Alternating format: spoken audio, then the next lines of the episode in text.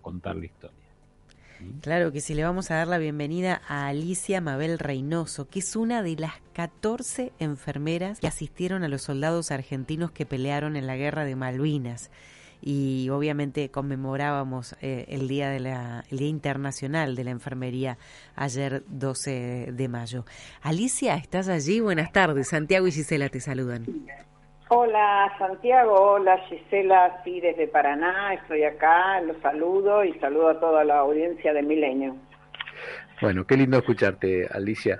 Eh, ¿Es verdad que en tu documento te pusieron una inscripción?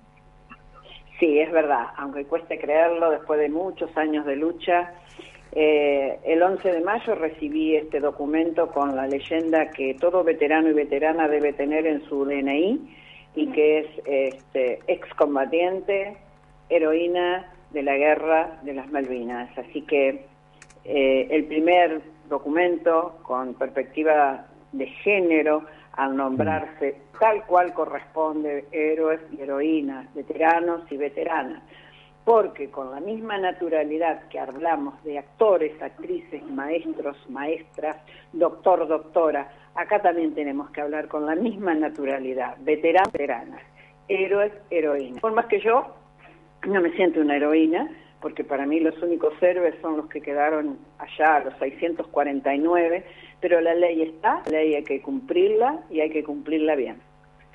Alicia, ¿cuándo llegaste a Malvinas? Nosotras no llegamos a Malvinas, ninguna de ah. nosotras. Eh, Nosotras somos, éramos personal militar que eh, se nos ordena ir hacia el sur, primeramente, obviamente, como, como dijiste vos, íbamos a ir a Malvinas y después la superioridad ordena que ese hospital, con todo su personal, inclusive las enfermeras, se queden ahí en Comodoro Rivadavia, al lado del aeropuerto, en cabecera de pista, para que eh, recibir, contener, atender y evacuar los heridos que llegaban de Colombia. Así que las enfermeras militares estábamos bajo el régimen de justicia militar, bajo la justicia militar reinante en el gobierno del de facto que había, y bajo las órdenes de guerra reinante, que eran la 1, 2 y 3 de 82. O sea que estábamos bajo el mismo régimen y con las mismas obligaciones y con muy pocos derechos y muy muy muy a la par del hombre. Luego, lamentablemente, eh, se nos excluyó, se nos sacó, se nos empezó a, a borrar y casi casi lo logran de borrarnos de la historia hasta que yo en el 2009 empecé a levantar tímidamente la bandera por la visibilidad de la mujer, lo cual recibí muchos agravios, muchos insultos, mucha difamación, golpes, amenazas. ¿De, quién agravios? menos por contar la verdad, pedir los derechos que nos habían quitado. ¿De qué parte, Alicia, los, agravios? ¿De qué sector Mira, venían? Generalmente eh, en las redes sociales, eh, acá en bueno, acá en Paraná nos, me sacaron a empujones, así, literalmente a empujones, un veterano de la Fuerza Aérea. Eh, y en Buenos Aires también nos, nos pretendieron echar de un desfile hace poco, en el 2019, porque nos decían que no éramos veteranas, siendo que nosotros estamos reconocidas por el Congreso de la Nación con medalla y diploma desde los 90. No, pero fíjate vos ahí que sale lo peor del ser humano, porque en realidad otro veterano te está diciendo esto. Sí, sí, sí, sí, sí. La verdad que eh, a veces, eh, al principio yo decía, bueno, no conocen la historia nuestra, bueno, quizás, viste, uno siempre justificando, porque uno viene de una cultura patriarcal, yo tengo 66 años, lo viví mucho a eso y, digo, bueno, les va a costar y demás. Pero resulta que después las agresiones siguieron y siguen hmm. por ahí, muy pocas, pero últimamente después de haber recibido este este DNI, este es como que a algunos les salta no sé qué, porque ¿qué les puede a ellos molestar que en mi documento se cumpla la ley que ellos tienen? ¿Y qué edad tenías, Alicia, cuando fuiste? 24. Yo tenía 24, mis, mis compañeras algunas tenían 22, 23, 25. ¿Y dónde estabas vos en ese momento, cuando, te, cuando fuiste? Bueno, yo era personal militar, como te dije, soy la primera promoción de mujeres con grado militar que tuvo la Argentina y fue la Fuerza Aérea quien las tuvo. y era la jefa de enfermería yo del Hospital Aeronáutico Central. Ah, bien. Eh, y cuando pasó ese 2 de abril se nos, se nos comunica, se nos, se nos comunica, nos dan la orden de que tenemos que ir, que tenemos que marchar a, defender la patria desde nuestro lugar, porque así habíamos jurado cuando ingresamos a la institución, desde nuestro lugar, obviamente como profesionales, obviamente que militarmente también estábamos preparadas, pero la función nuestra era pura y exclusivamente la de profesional. Como enfermera, curar las heridas del cuerpo y tuvimos que implementar curar las heridas del alma, que muchas veces dolían muchas más, mucho más que las del cuerpo. Hmm. Contanos eso, Alicia. Estamos hablando con Alicia Mabel Reynoso, una de las 14 enfermeras que asistieron a los soldados argentinos que pelearon en la guerra de Malvinas. Hace unos días charlábamos con, con Gisela, con el con este coronel inglés, Geoffrey Cardoso, que se ocupó de, buscar a los chicos y enterrarlos, ¿no? Y él le dice, él nos decía en la entrevista, eran, eran mis chicos, eran mis chicos. ¿Cómo sentías vos, contanos un poco cuando estos chicos, nuestros chicos, nuestros chicos, decía ¿eh? cuando nuestros chicos llegaban ahí al hospital en el sur donde ustedes las esperaban?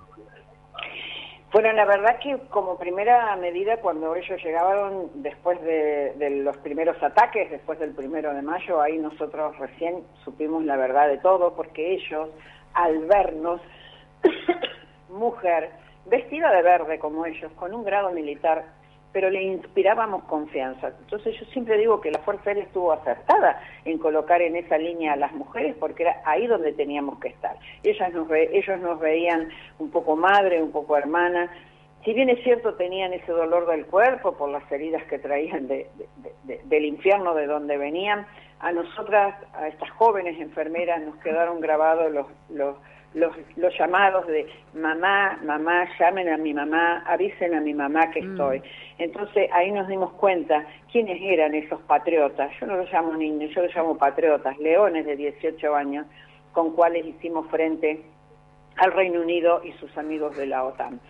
Alicia, y cuando, cuando un chico te decía llamen a mi mamá, ¿ustedes tenían permitido comunicarse con las madres o no? No, no, no, no, no, nosotros ni siquiera con nuestra familia podíamos hablar a veces, y depende de la situación, como estaba el soldado, le decíamos sí, sí, ya la vamos a llamar, pero bueno, porque uno siempre tiene que tratar de calmar, tiene que dar fortaleza, tiene que dar seguridad, y, y, la verdad que nosotros a veces hasta, hasta se nos quebraba la voz porque, bueno, éramos muy jovencitas y, y ahí y teníamos la obligación de estar fuerte, de estar entera, de tener una, una entereza que no nos permitían llorar, una vez se nos escaparon unas lágrimas, ni bien, ni bien llegamos a Palomar cuando nos íbamos ya y me acuerdo que se acercó un capitán y nos dijo, las lágrimas se las guardan para cuando vuelvan, acá no pueden llorar nunca más hasta que vuelvan, sí vuelven.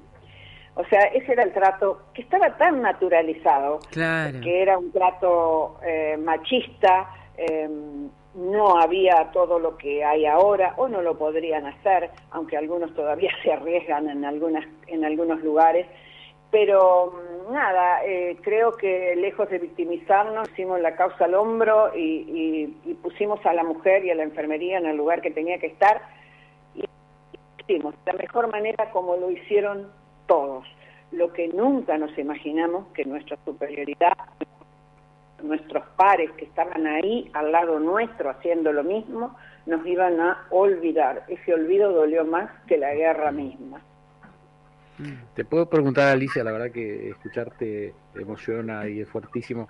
Eh, ¿Les reconocieron por lo menos eh, la jubilación de combatiente?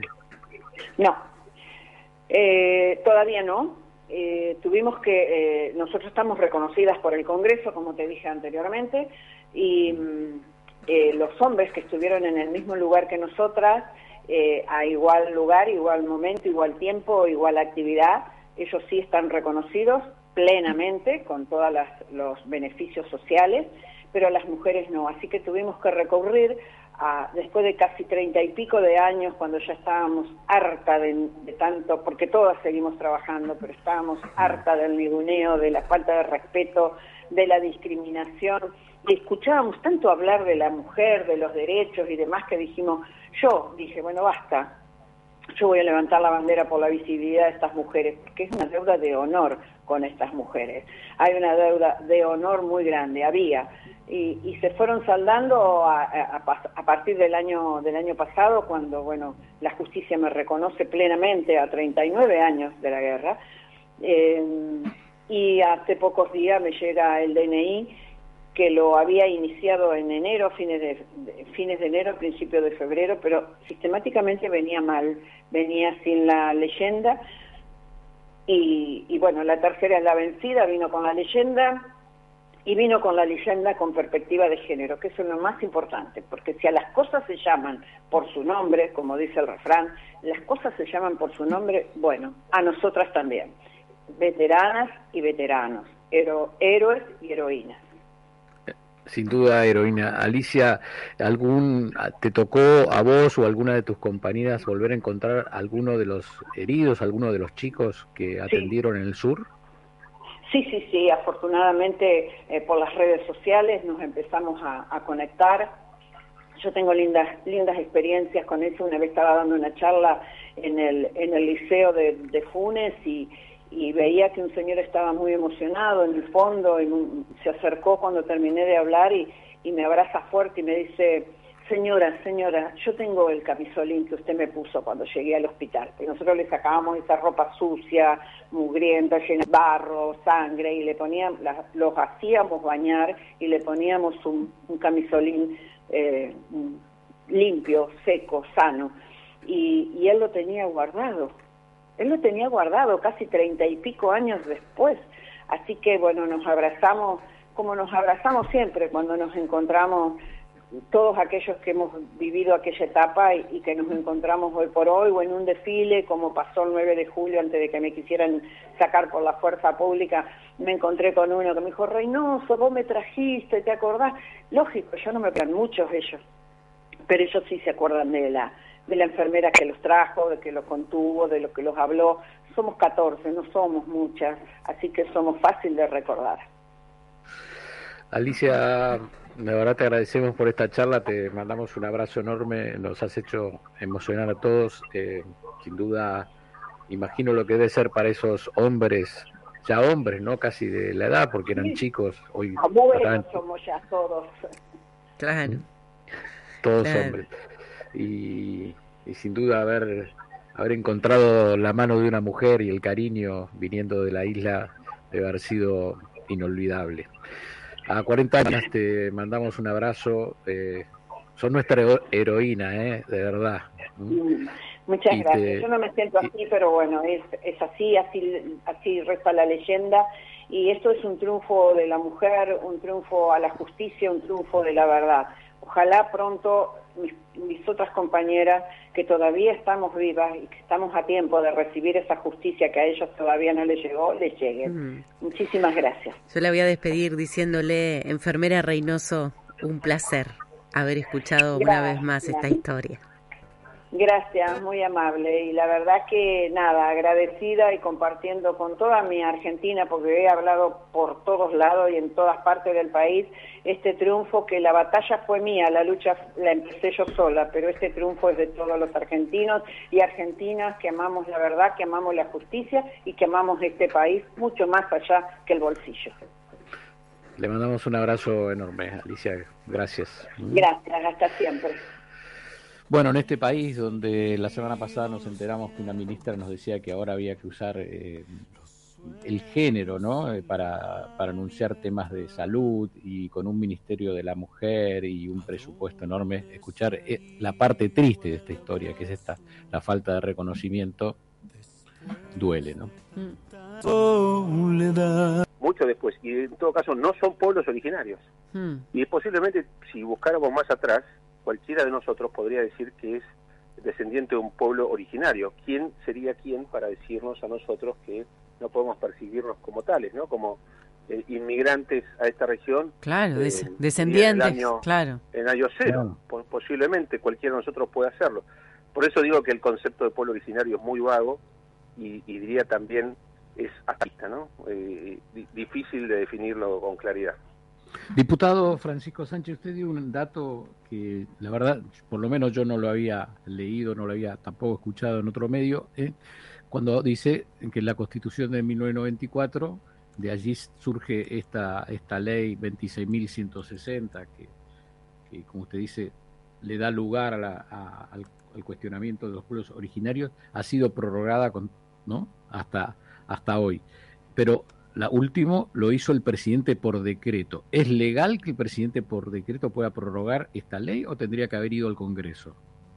No, eso se tendría que haber aprobado por el Congreso de la Nación. Claro, el, presidente cuando este, ve que no le resultan los números, lo que hace es aprobar por decreto y después pasa por la bicameral de, que, que, aprueba los decretos, donde tiene mayoría, entonces eh, termina aprobándose por el Congreso, por la vía que corresponde, pero a través de un decreto. Y eso no corresponde que sea así. Aquí hay eh, que dar una discusión concreta sobre estos, estos aspectos. Yo decía recién, y ayer estuvimos con Patricia Bullrich en Anielo y en la zona de Vaca Muerta, visitando algunas de estas familias damnificadas, y la semana que viene, el jueves, vamos a organizar ahí en la ciudad de Neuquén, junto a, Miguel Piteto, junto a la diputada nacional Victoria Villarroel y un grupo de legisladores chilenos, vamos a estar organizando una especie de congreso, una charla para poner, exponer este tipo de situaciones una por una con algunos damnificados tanto de la provincia de Río Negro como de Neuquén, pero que están siendo damnificados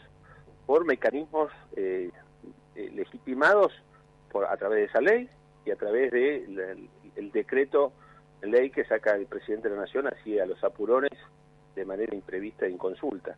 Eh, la, verdad que es un atropello, un atropello más a las instituciones de la República. Estos temas se tienen que tratar en el Congreso. Diputado, voy a leerle a los oyentes un escrito suyo. Dice, los argentinos tenemos que despertar porque esto que hoy parece pequeño e intrascendente por estar alejado de los grandes centros urbanos, puede convertirse pronto en un conflicto territorial que podría ocupar, opacar perdón, la situación de las Malvinas. A 40 años de de haber perdido la, la guerra de Malvinas. Eh, la verdad, leer esto es increíble. Sí, porque no solamente por Malvinas, nuestra historia, como la historia de muchos pueblos eh, de esta región, está teñida de sangre, eh, y, de sangre y de muchos conflictos. Hubo argentinos que dieron muchos años de pelea, y General Roca en su momento tuvo una estrategia clara sobre nuestro, nuestra cuestión limítrofe y después hubo mucha gente que le puso, le dedicó mucho tiempo a las cuestiones limítrofes. Nosotros estuvimos muy cerca de la guerra con Chile en el año 78 por cuestiones limítrofes. Terminamos yendo a la guerra con Inglaterra, con el Reino Unido, eh, por, por reclamar nuestra tierra y, y yo creo que no, no, no, es, no es una omisión menor eh, la entrega de tierra, eh, la entrega de derechos que nos corresponde resguardarlos, porque esos derechos, como mencionaba recién brevemente, tienen que ver con un proceso histórico, pero además es lo que le debemos a nuestros hijos. Nosotros les tenemos que preservar esto a nuestros hijos. El hecho de que tengamos malos gobiernos últimamente no nos eh, escinde de nuestra responsabilidad de preservar a la patria, y la patria es en, en parte territorio. Así que ese territorio nosotros tenemos la obligación de preservarlo, de cuidarlo, y, y ¿por qué no?, engrandecerlo. Eh, y en lugar de hacer eso, lo que estamos haciendo es entregándolo a un grupo de forajidos ideologizados, que son pocos encima. ¿eh? Le diría, lo que está ocurriendo en Chile, que eh, tienen altísimo nivel de conflictividad y que están muy conectados con lo que ocurre en Argentina, en Chile no son más de 80, 100 personas. Y aquí en Argentina los violentos son pocos, lo que pasa es que, este, bueno, eh, van sumando a, través de un, de un sistema que está estudiado, está analizado, que es eh, a, sumar lumpenaje, se, se, llama el, concepto, la, verdad que es un concepto muy particular, pero en definitiva marginalidad, suman marginalidad a personas que no tienen eh, una, una estructura familiar, no tienen un proyecto de futuro y los van sumando en esas pretensiones, suman mucho a los que se les incorporan conceptos de eh, resentimiento social y demás y se, se los hace parte de estos grupos que se ponen cada vez más violentos y mm. cada vez generan más conflictos en nuestra región y eso es un peligro para todos los argentinos. Qué difícil en una Argentina que necesita tener normas, ¿no? Sobre todo para conseguir inversiones, para conseguir trabajo. Eh, diputado Francisco Sánchez, diputado nacional por Juntos por el Cambio, le agradecemos muchísimo su mirada y su, bueno, su experiencia para contarnos cómo están viendo este, este problema eh, que la verdad nos preocupa a muchísimos argentinos. Bueno, bueno, muchas gracias a ustedes por ocuparse. Nosotros nos vamos a seguir ocupando, somos muchos los que estamos atentos a esto, vamos a, dar todo lo que corresponde, lo que es nuestra obligación y más también, porque se va mucho acá. Así que gracias de nuevo por, por estar atentos. Un abrazo. No, a usted.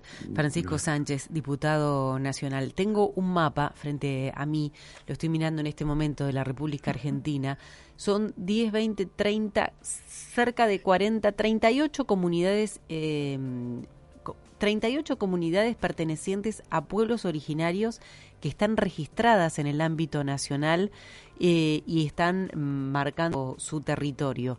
Detecto acá lo que nos marcaba el diputado, la zona de, de los mapuches, que no solo es el sur, sino que hay una buena parte en la provincia de Buenos Aires, en el centro, que llega hasta precisamente la bahía de San Borombón, como nos decía él, una parte muy cerquita de, de Bahía Blanca también, se extiende por Santiago del Estero, en, mm. en la cercanía con Chile. Y después tenemos las otras comunidades que están distribuidas por, otros sectores del país. ¿Con quiénes comparten territorio? En este caso, los mapuches. Están compartiendo territorio con varias comunidades en realidad están compartiendo eh, territorio con ellos. Tenemos a, a, la comunidad Guarpe, y tenemos a la comunidad eh, Biela. Ellos están compartiendo territorio. Ahora, yo lo que me pregunto, que es una gran duda que tengo, que creo que la semana que viene la podemos llegar este, a averiguar mediante, mediante las notas que hagamos, las otras comunidades, estas 37 comunidades que quedan, ¿también reclaman tierras o ya las tendrán? Ahora me surge esta idea. Veo el mapa, veo los colores en que están teñidos eh, eh, los mapas, las comunidades y la grandeza de algunas comunidades. Digo, ¿y qué pasó con, con, con esas comunidades y esas tierras? ¿Por qué los mapuches están reclamando? Bueno, la hay algunas, te puedo contestar de lo que conozco, hay algunas que estaban en el lugar, pero cuando ven esta escalada, como empezamos la nota, dicen, quiero el título de propiedad, estaban ahí y otros como que son movimientos que van y dicen eh, esto era mío, esto era de mi abuelo, esto era de mis antepasados, ¿eh? y el Instituto Indígena les da el ok y luego, como decía el diputado, y ha pasado aquí en, con el ejército argentino en Bariloche, quien tiene que actuar, que es la justicia, mira para otro lado.